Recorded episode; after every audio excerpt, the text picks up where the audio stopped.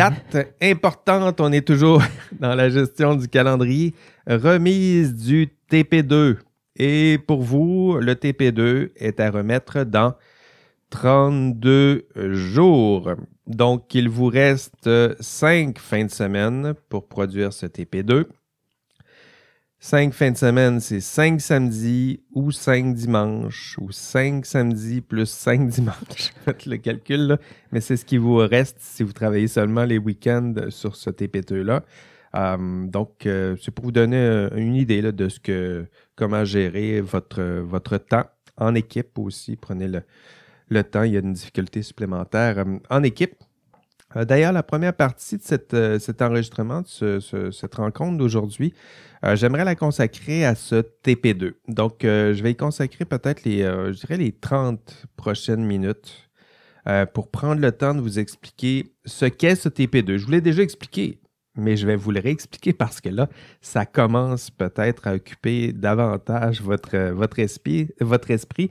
Donc, vous sentez peut-être un peu plus le, sentiment d'urgence. Puis maintenant, euh, vous le sentez, c'est inévitable. Vous aurez, vous aurez à livrer cette bataille. Euh, donc, euh, j'ai pensé consacrer ce temps. 30 minutes, vous dites c'est long, mais en même temps, c'est nécessaire pour vous de bien vous, vous préparer à la rédaction de ce TP2. Le TP2, je me permets de vous le dire, sinon de vous le rappeler, c'est deux choses. Un, l'analyse à l'aide de la grille de Lego. Et deux, la rédaction d'un rapport décisionnel. Donc, d'abord, un, vous devez compléter la grille d'analyse de Lego. Euh, donc, pas besoin que ça soit parfaitement complété, euh, pas besoin d'y passer euh, des semaines. Ce qu'on veut, c'est que vous le fassiez avec sérieux, rigoureusement, en équipe. Donc, pas seulement une personne qui complète la, grille, faites-le en équipe pour bien vous approprier la grille.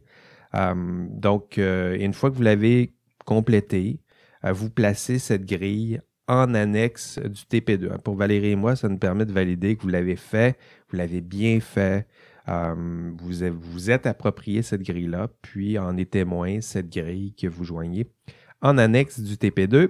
Et ensuite, parce qu'il y a un ensuite, vous devez rédiger un rapport décisionnel. Donc, un rapport qui expliquera, qui nous expliquera c'est quoi votre problème, euh, c'est quoi la décision que vous, euh, vous nous proposez? Euh, pourquoi cette décision elle est, elle donc bien bonne? Et comment, comment la mettre en œuvre, cette, cette décision? donc, en, gros, ici, je suggérais une structure. tiens, si on, la prend tranquillement, disons la première page. Prenons la première page. vous nous dites Intro, intro, c'est quoi? C'est nous résumer, dans le fond, votre TP1. Donc, vous nous résumez les, faits, vous résumez très brièvement le dilemme éthique. Vous pouvez faire une espèce de copier, modifier, coller de votre TP1, mais c'est ce que je veux voir euh, dans la page 1. Dans la même page 1, je veux voir aussi la décision proposée. Donc, on veut la savoir rapidement, c'est quoi votre décision pas l'ensemble de l'argumentaire, mais on veut savoir, on avait un tel problème, nous, on a décidé de, faire, de, vous suggérer la décision X. Et là, vous dites très succinctement, c'est quoi la décision? Donc, pour nous, ça nous permettra, pour le lecteur, ça permet de savoir où vous en allez. C'est ça, votre décision? OK, maintenant, essaie de me convaincre que ta décision, c'est la meilleure. Donc, ça, c'est un autre partie. Je dirais que c'est le cœur de votre euh, rapport décisionnel. Je dirais que c'est les pages peut-être 2 à 6. Donc, vous voyez, c'est là où la, substance se, trouve. Donc, c'est votre argumentaire, ce sont vos principaux arguments, vos justifications, et c'est dans cette partie que vous devez nous convaincre que votre décision est la meilleure au monde, ou presque. Donc, vous choisissez les éléments. Dans la grille d'analyse, il, y a plusieurs éléments que vous allez retrouver qui vous permettront de construire ces, euh, arguments. Hein. Par exemple, euh, vous pourrez dire euh, ma, décision, est bonne parce que, parce que, parce que elle me permet d'éviter des conséquences négatives très importantes, très graves très probable que j'ai bien documenté, les voici. Puis donc, ça, c'en est, un, un argumentaire, me convaincre que votre décision est bonne parce que ça permet d'éviter des conséquences négatives. Euh, ça permet de générer des conséquences positives. Donc, vous voyez, c'est un peu la même démarche que vous allez faire dans votre grille d'analyse. Vous en faites un calcul des conséquences. Donc, si vous avez bien fait votre boulot, vous allez avoir ici de la matière pour créer un argumentaire. Euh, vous pouvez dire, euh, par exemple, ma décision, elle est bonne parce que parce qu'elle est conforme à certaines lois, certaines règles, certaines, normes. Et les voici. Euh, parce que vous les avez bien documentés dans votre analyse euh, à l'aide de la grille de. Euh, voici les sanctions d'ailleurs qui sont évitées parce que notre décision permet de respecter ces normes. Donc, ça permet de, côté, de mettre de côté ces, ces sanctions. ma décision aussi, autre argumentaire, plus de type éthique de la vertu. ma décision, elle est bonne parce qu'elle est, vous le voyez bien, elle est cohérente avec les, les différentes valeurs des parties prenantes. Elle est cohérente avec les, valeurs de mon ordre professionnel. Elle est cohérente aussi avec, avec les valeurs qui sont promues à travers les normes dont je vous ai parlé précédemment ou qui elle est cohérente avec les valeurs qui se cachent derrière les conséquences positives que j'ai invoquées précédemment. Donc voilà, toutes des façons, là, tranquillement, là, on, a vu plusieurs choses dans le cours, mais conséquentialisme, déontologisme, euh, pas l'argumentaire, la grille de Lego. Il y a toutes sortes de concepts qui tranquillement devront se lier pour passer à un niveau supérieur, créer des arguments en puisant dans ces différents concepts. S'ils sont bien maîtrisés, euh, vous devriez avoir une certaine aisance à créer euh, des arguments. J'ai une certaine aisance et j'aime bien le mot certaine parce que c'est sûr que c'est pas c'est peut-être pas naturel pour vous, mais c'est une façon de, vous exercer à rédiger un rapport décisionnel et à créer des arguments euh, avec une, rigueur, celle que vous êtes capable de déployer dans d'autres champs académiques, mais là ici, c'est en, éthique. Donc, gardez toujours cette question-là en tête. Quand vous allez passer à votre argumentaire, pourquoi, écrivez ça au-dessus de votre, votre ordinateur, euh, faites-en un mantra. Pourquoi ma décision est-elle bonne? Donc, votre argumentaire, c'est tranquillement, progressivement nous convaincre, Valérie et moi, que votre décision, elle est bonne. Donc, euh, vous devez nous convaincre que vous avez complété la grille. Non, c'est pas ça. Vous ne devez pas nous convaincre vous avez complété la grille. Si on le sait, on l'a en annexe. Donc, commencez pas à me répéter toute la structure de la grille. Je la connais. Valérie aussi. Non, ce que vous prenez, c'est l'essence de cette grille-là. Donc, pour créer des arguments réels, un peu comme je viens, je viens de faire précédemment. Donc, essayez de nous convaincre que votre décision, elle est bonne dans ce contexte. Très bonne dans ce contexte précis. Pas nécessairement parfaite, mais qu'elle s'appuie sur de, bons arguments, euh, bien rigoureux, bien documentés, et que votre argumentaire est cohérent. C'est-à-dire qu'un argument s'ajoute à un autre, s'ajoute à un autre, et tout ça euh, fait du sens. Et vos arguments doivent, quand je parle de, cohérence, pas plus euh, pas cohérence, mais rigueur, ce que je veux dire, c'est des arguments, ça s'appuie en, éthique, entre autres, ben, ça s'appuie sur la science, ça s'appuie sur des normes, ça s'appuie sur des jugements, de la jurisprudence, des documents, des études, des textes, quelque chose qui donne de la valeur. Donc, ce n'est pas, pas une opinion là, étalée sur 10 pages que je veux. Donc, c'est un document sérieux où vous tentez de convaincre votre lecteur que ce n'est pas seulement une décision que vous avez prise comme ça avec au hasard avec un vote majoritaire des membres de votre équipe. Non, non, il y a des arguments sérieux qui se cachent derrière ça. Euh, puis vous êtes capable de les documenter et de les expliciter. Je pense que c'est ça le, défi de rédaction, expliquer pourquoi vous avez pris cette euh, décision. Donc, soyez rigoureux, vous en êtes capable. Euh, vous êtes capable dans d'autres champs disciplinaires maintenant, c'est l'éthique. C'est cette même rigueur-là, mais appliquée au champ qu'est l'éthique. Peut-être une remarque sur la structure. Donc, donner une belle structure à votre argumentaire. Euh, qu'est-ce que ça veut dire? Ben, pourquoi pas donner, euh, si on y va concrètement, pourquoi pas donner un paragraphe par, idée, euh, par argument? Ça semble simple, mais dit comme ça, mais c'est pas toujours le cas lorsqu'on lit les, rapports. Hein. Ça peut être, bon, ma décision, elle est bonne parce que parce que 1, 2 et 3, donc là ici, 1, 2 et 3, vous les remplacez par vos arguments préférés, mais donc ça, ça pourrait être l'intro parce que 1, 2 et 3, très très succinct. Et ensuite, bon, la partie 1, premier paragraphe. Ma décision est bonne parce que les conséquences positives, blablabla, voici la preuve et euh, c'est cohérent avec la valeur qui se cache derrière tout ça. C'est la protection du public. Donc, tout ça, c'est un premier argument. Autre, euh, autre euh, paragraphe, ben, Ma décision est bonne aussi parce que, deux, euh, ben, il y a telle norme, telle règle, il y a telle jurisprudence, on a trouvé un jugement, puis ça nous permet d'éviter telle sanction. Les personnes, dans le cas qu'on vient de vous décrire, ils ont eu telle sanction, ça nous permet d'éviter ce genre de sanction. Puis, comme ça, on ajoute des arguments, un paragraphe, puis à la fin, ben, on montre que tout ça est bien lié. Et vous pouvez constater que euh, ben, la partie 1 plus la partie 2 plus la partie 3 plus la partie 4 pointent dans une même direction cohérente. Et j'exagère les traits, là, mais c'est ça qu'on veut voir. Donc, euh, tout ça se tient. Il y a une logique hein, qu'on ajoute tranquillement, qu'on enrichit, qu'on documente, qu'on démontre, dans le fond, que la décision est bonne.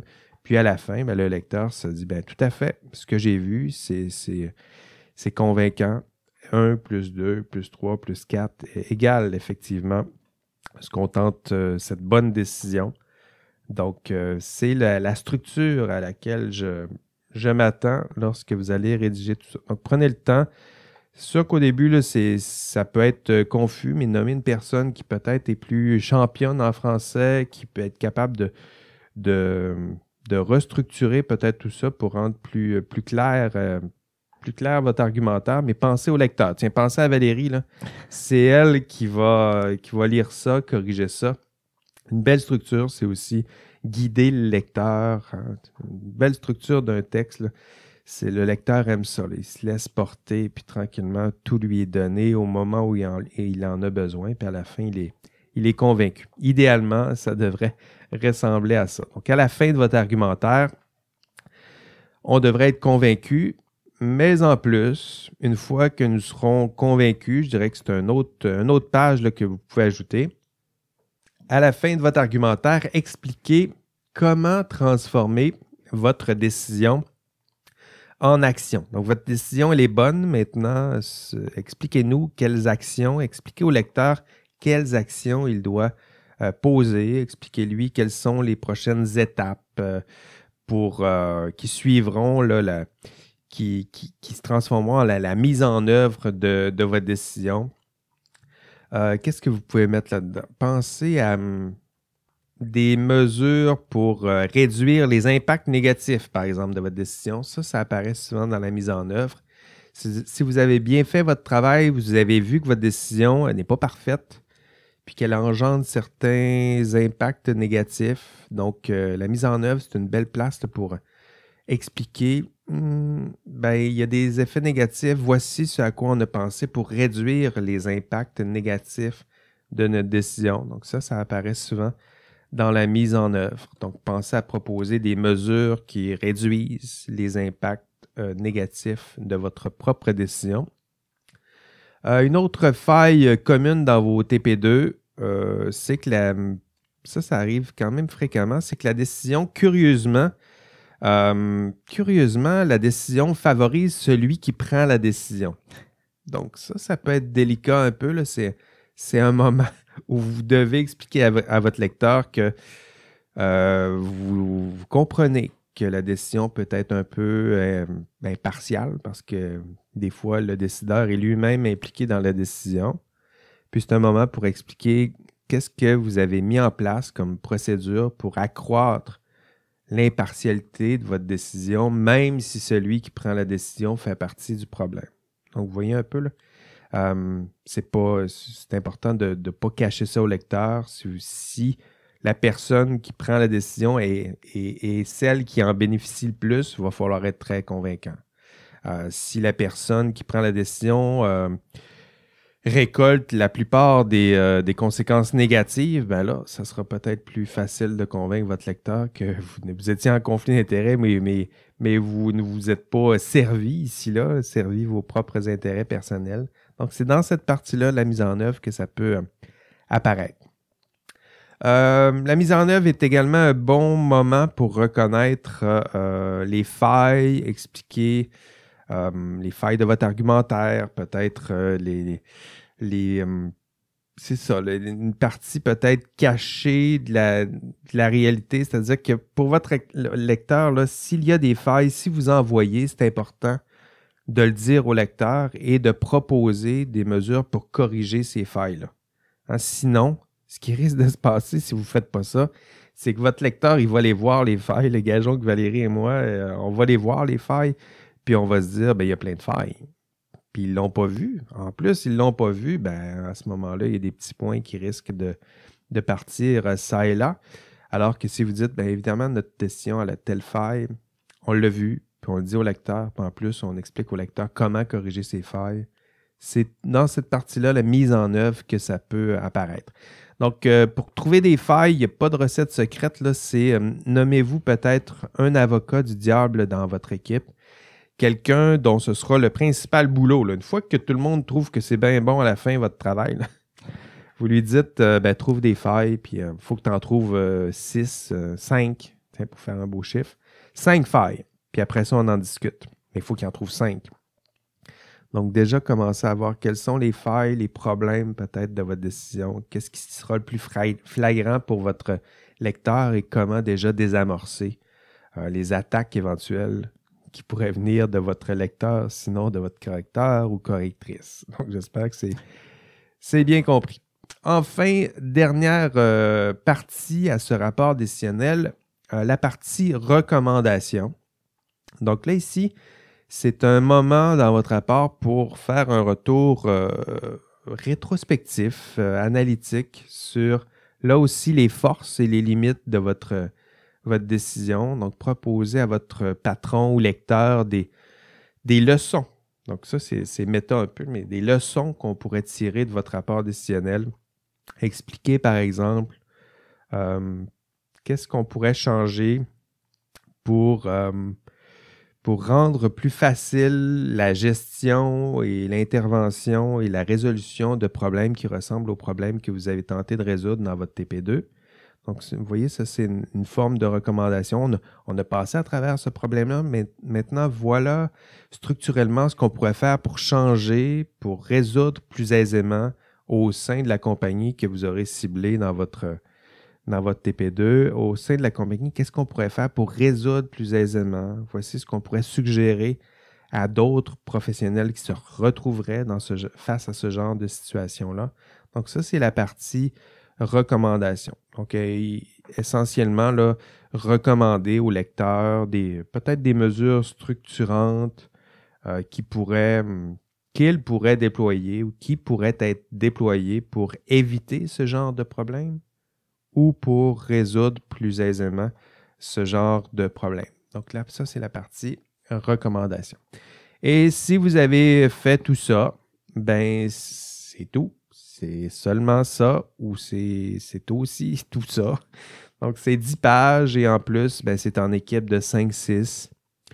Euh, je le sais, on, vous voit aller, 5-6, euh, c'est un défi hein, de gestion des, des travaux d'équipe. En plus, ben, c'est à distance. En plus, c'est la pandémie. Je sais, ben, c'est compliqué, mais en même temps, c'est la réalité du, travail en ce moment. Donc, pour vous, pratiquez-vous. Je sais que c'est c'est difficile, mais c'est ça aussi la réalité du, travail, résoudre des problèmes, travailler en équipe, ça fait partie de notre réalité aujourd'hui. Donc, euh, pratiquez-vous dans un contexte euh, bien protégé, euh, universitaire, d'éducation, progression.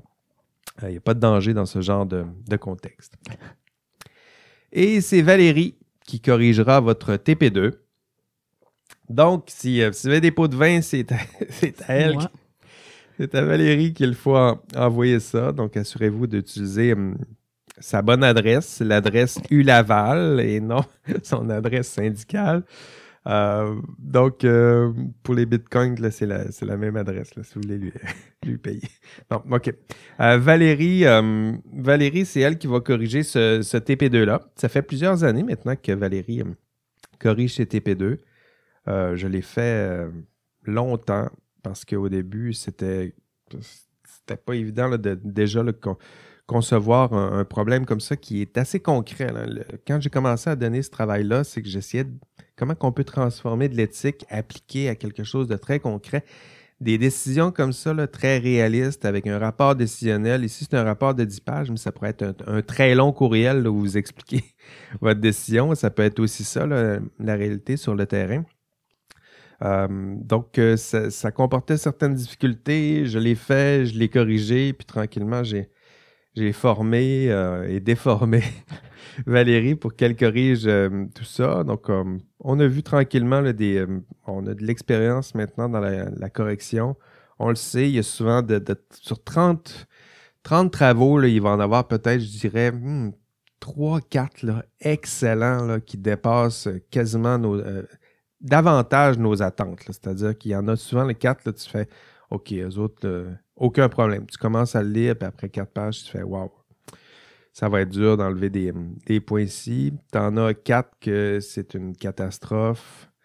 Tu en as une belle gang que, bon, OK, ils ont atteint le, les ils ont lu les instructions, ils ont fait, euh, ils ont fait un, un bon travail. Puis euh, on va mettre autant d'efforts, peut-être même plus que certains membres de certaines équipes pour corriger tout ça. Mais ça ressemble un peu à ça, la, diversité. Mais on voit souvent les mêmes, euh, les mêmes erreurs, les mêmes petites failles aussi dans, les TP2. Euh, donc peut-être. Euh, peut-être on va profiter de Valérie et, justement là. Peut-être Valérie, moi j'en ai plein en tête, mais je vais te demander les, les tiennes. C'est quoi les trois erreurs les plus les plus communes que tu vois dans le TP2 ou peut-être dans le texto que je t'ai envoyé hier. je te demandais tes trois conseils pour, pour survivre au TP2. Qu'est-ce que tu leur suggères euh, aux étudiants?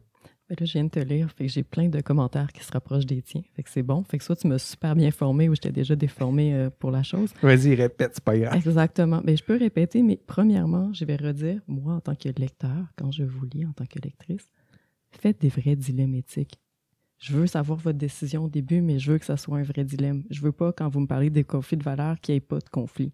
Je veux pas que vous me dites, ben, c'est évident, c'est ça que je vais faire. Que quand il y a tellement de normes qui vont dans un sens, que vous me dites, ben, c'est évident, fait que c'est ça que je vais faire.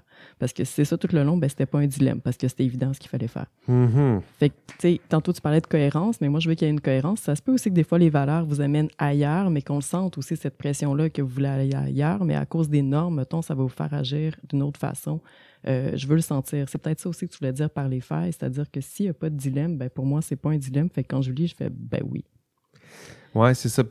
ça, j'essaie d'intervenir le plus tôt possible au TP1, mais si vous ne faites pas les corrections que je vous ai suggérées, les TP1 déséquilibrés, c'est comme ça que je les appelle, où on sent qu'il n'y a pas nécessairement de dilemme, ça s'en va directement dans une direction. Là, vous n'êtes plus en train de convaincre votre lecteur, vous êtes plutôt en train de radoter euh, ou de, de, vous convaincre. Il n'y a personne qui sera convaincu par tout ça parce qu'on est convaincu déjà. On sait déjà c'est quoi la bonne décision. Tout ce que vous allez faire, c'est 10 pages à dire quelque chose qu'on sait euh, déjà. Donc, euh, assurez-vous que ce soit bien clair, qu'il y ait un vrai dilemme. Puis après ça, que le défi est là pour convaincre votre lecteur que non, il y a une voix qui est meilleure que l'autre. Voilà, il y a ça. Puis après ça, tu as parlé de structure. Donc, je vais répéter ce que tu as dit, mais pas au complet. Euh, pour moi, la structure, c'est que oui, votre texte soit très cohérent, mais il n'est pas obligé euh, que, que, tout soit ensemble, tout soit d'accord, mais bien que le dilemme puis votre position reste cohérente du début à la fin. C'est-à-dire, vous avez annoncé votre couleur, puis vous expliquez pourquoi. Et oui, il faut qu'il y ait des failles, il faut qu'il y ait des points qui vont de l'autre côté, qui vous font effectivement. Euh, justement douter, et c'est pour ça que vous allez finalement prendre l'autre décision. Il faut qu'on sente que c'est la décision la, meilleur que vous avez en ce moment. C'est pour, ça que, c'est pour ça que, excuse-moi Valérie, c'est pour ça que je, vous oblige dès le départ à dire, à vous commettre. C'est quoi votre décision? Parce que dans le passé, ce qu'on voyait, c'est des, des étudiants qui me refaisaient la grille. C'est-à-dire qu'ils partaient en disant, on a un problème, puis là, on l'a analysé. Puis là, on a fait les conséquences, puis là, on a fait le on a fait la grille, puis là, on a passé à telle étape de la grille, puis là, on est allé aux valeurs, puis là, on était, puis là, tu dis, oui, mais c'est quoi ta décision? Là, tu es dans l'analyse. tu pars du, concret, tu me le décortiques. Le rapport décisionnel, c'est pas ça. C'est voici ma décision. Et maintenant, voilà pourquoi ma décision, elle est bonne. C'est ça qui va guider, qui va donner du sens à votre TP2. Il y, a, ça, puis aussi, n'oubliez euh, oubliez pas que si je suis l'équivalent de votre patron qui lit ça, si vous me dites que ça va me coûter vraiment cher, mais que c'est normal, que c'est juste la bonne décision, puis il faut que je pense à long terme, essayez de me convaincre un peu plus que c'est juste me dire que c'est juste une bonne décision. Ben oui, dans la mise en œuvre, expliquer où on va la, prendre, cet argent-là. Ou, euh, donc, euh, ce genre de, de. Sinon, vous devez avoir de très bons arguments. Si vous dites, ben, finalement, on a décidé de prendre telle décision, puis on le sait que vous allez faire faillite, puis on le sait que on va perdre 3 euh, millions cette année, mais en même temps, on, a trouvé une petite norme ici, là, qu'on on la trouve vraiment bonne parce que c'est la seule qu'on a trouvée. Là.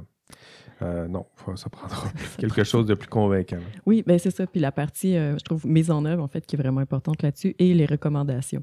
Parce que les recommandations, ça peut permettre de dire oui, on peut perdre 3 millions ici, mais avec les années, si on fait tel tel changement, on peut venir à récupérer. Là, je trouve qu'il y a moyen de convaincre quelqu'un. C'est sûr que s'il tombe en faillite après, c'est plus dur de convaincre pour dire ben, une fois qu'on aura peut-être survécu, on va aller là.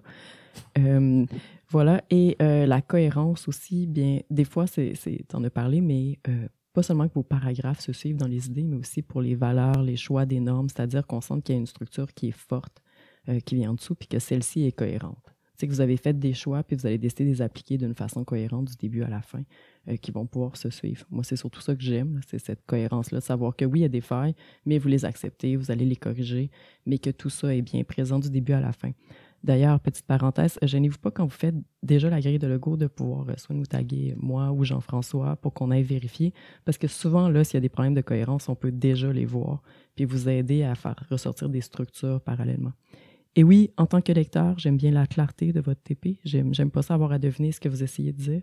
Donc, vous pouvez être très clair, vous pouvez me prendre par la main, vous vous dire, ah, pour vrai, elle a tellement de TP à corriger, je vais vraiment lui faire ça si clair qu'elle va comprendre tout de suite. Et effectivement, ça va m'aider euh, à corriger, mais aussi à pouvoir lire. Puis pensez, si c'est un patron qui est dans une journée, qui a plein, plein de choses à faire, faut vous lui expliquer une décision comme ça, va être mieux, le plus clair, le plus simple possible et le plus cohérent. Fait que vous pouvez mettre des titres, des sous-titres, euh, vraiment structurer votre texte pour qu'on puisse vous suivre. Ça aide toujours. Euh, moi, je suis payé pour faire de la correction, fait que ça va bien. Vous savez que je vais prendre mon temps. S'il faut que je relise cinq fois une phrase, je vais le faire pour la comprendre. Si c'est un patron, il n'y aura pas ce temps-là, puis il ne voudra pas. Fait que si ça commence à être trop compliqué, il va juste arrêter. Fait que c'est comme un travail pratique, pratique. oui, c'est ça. C'est pour ça que je dis que c'est c'est appliqué. Là. Donc, euh, c'est quoi un rapport? C'est quoi, c'est quoi de la structure? Il y avait un prof qui m'avait dit, un, un, paragraphe, il y a beau avoir 20 euh, lignes, ton paragraphe. Euh, habituellement, si je lis la première ligne puis la dernière ligne, je, devrais être capable de comprendre ton paragraphe. Le sens, là, il est dans la première puis la dernière phrase. Le reste, là, c'est une longue suite logique où je permets de lier la première phrase à la dernière phrase. Mais l'idée, elle devrait être elle devrait rentrer là. Ben, je ne vous demande pas toujours de faire cet idéal-là, mais vous voyez que c'est un art de quand même convaincre. Euh, si vous écrivez à votre patron, Valérie, comme elle l'a dit, est payée pour vous corriger, puis on va faire les efforts pour tenter de vous comprendre. Euh, gageons qu'un un patron, là, tu lui donnes une décision comme ça, euh, à la limite, il faut lire un peu l'intro, votre décision, quelques de travers en diagonale pour voir si tu bien structuré, c'est quoi qui se cache derrière là-dedans, il va souligner un peu, puis c'est fini. Hein, donc, euh, soyez, pratiquez-vous à, être le plus efficace possible. Oui, et avoir une bonne conclusion, parce qu'on fait de la blague de patron, mais avoir une bonne conclusion où tout est bien répété, c'est peut-être un peu barbant à écrire, mais c'est vraiment pratique pour la personne parce que c'est là où on voit où vous pouvez synthétiser le plus possible votre décision. Puis si vous aviez justement un patron, ça se peut qu'il lise un peu en haut, un peu au début, puis qu'il lit vraiment la conclusion au complet. Et ça reste la partie importante. Faites-le. Prenez-vous des rapports. Là. Allez, allez en lire quelques rapports. Puis euh, regardez-vous aller voir si vous allez lire les 200 pages ou si vous n'allez pas lire juste l'intro, la table des matières, puis la conclusion. Hein, il y en a plusieurs qui se contenteraient de ça.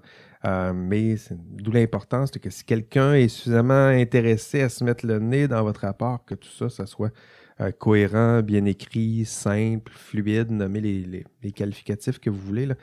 Mettez-vous à la place du lecteur. Pensez à Valérie, qui ne devra pas seulement lire le vôtre, mais 30 autres aussi. Oui. Et ah, petit dernier détail aussi, euh, quand on parlait de conclusion, là, ajoutez pas de surprise en conclusion. Des, fois, je sais que vous voulez faire une ouverture, mais ajoutez pas une nouvelle recommandation, une nouvelle mise en œuvre ou un nouveau conflit ou une nouvelle faille dans la conclusion parce que là, ça, ça, donne l'impression à la personne qui vous lit, donc moi, à ce moment-là, que vous n'avez pas de temps à réfléchir que ça à votre problème puis qu'il reste plein d'autres choses à vérifier. Puis on va avoir l'impression que vous avez fait pas mal le tour du terrain avant de prendre votre décision. Assez pour le le conclure, l'envelopper, puis dire bon, ça va être ça. notre réflexion, ça, on ferme et non pas. Ou on ouvre un peu, mais très légèrement, pas avec une, nouvelle question, puis euh, un, nouvel contre-argumentaire qu'on a. Oh, c'est vrai, j'avais pas pensé à ça. je vais relire au complet le rapport. non, c'est ça, parce que là, on fait comme j'étais peut-être convaincu, mais je le suis peut-être moins. Vous m'insérez du doute. Voilà. OK, merci, euh, merci euh, Valérie pour ces, euh, ces trois conseils-là. Donc, on en parle de ce TP2-là. Là, on s'est pris une demi-heure ensemble parce que c'est important. Si vous allez vous voulez avoir d'autres conseils, ben d'abord, ce qu'on fait là, ce 30 minutes-là, si ça vous intéresse plus ou moins en ce moment, gageons que dans quelques semaines, ça va vous passionner. donc, réécoutez cette partie-là. Je pense même que je vais le séparer dans le podcast pour être sûr que vous soyez capable de l'identifier rapidement puis d'aller le réécouter. Euh, parce que la structure est là, les principales instructions sont là. Si vous avez besoin d'autres conseils, il y a aussi euh, des conseils. J'avais demandé à Fanny euh, Bélanger-Lemay, qui était une autre auxiliaire extraordinaire, qui a travaillé pour moi, qui a formulé aussi ce genre de, conseils. Il y a Kevin Brisson aussi, qui avait travaillé avec moi, qui s'est concentré un peu sur la structure d'un texte, des, des, conseils très généraux, mais qui vous seront très utiles euh, pour maîtriser cet art de la, rédaction. Et ça, c'est une, Si vous voulez vous distinguer de vos collègues, apprenez à écrire. Et euh, on, en rit, là, puis j'entends Valérie rire, mais c'est une compétence qui est curieusement très rare en, sciences et génie. Très rare. Quelqu'un qui sait bien écrire, qui, euh, alors que les, postes que vous allez occuper, vous allez devoir lire, écrire beaucoup. Euh, donc, commencez à vous pratiquer et c'est une belle façon de. Puis si vous pensez que vous manquez de, compétences ou de, qualité en cette matière, allez vous chercher des formations. ça vous permettra de vous distinguer du, du lot. Et donc, vous faites tout ça et vous nous remettez ce TP2 dans 32 jours. Donc, c'est le 11 avril à 23h59. 11 avril c'est euh, quelques jours après notre rencontre que nous aurons en classe, euh, peut-être. Donc, c'est ce qui euh, vous attend pour ce, ce TP2.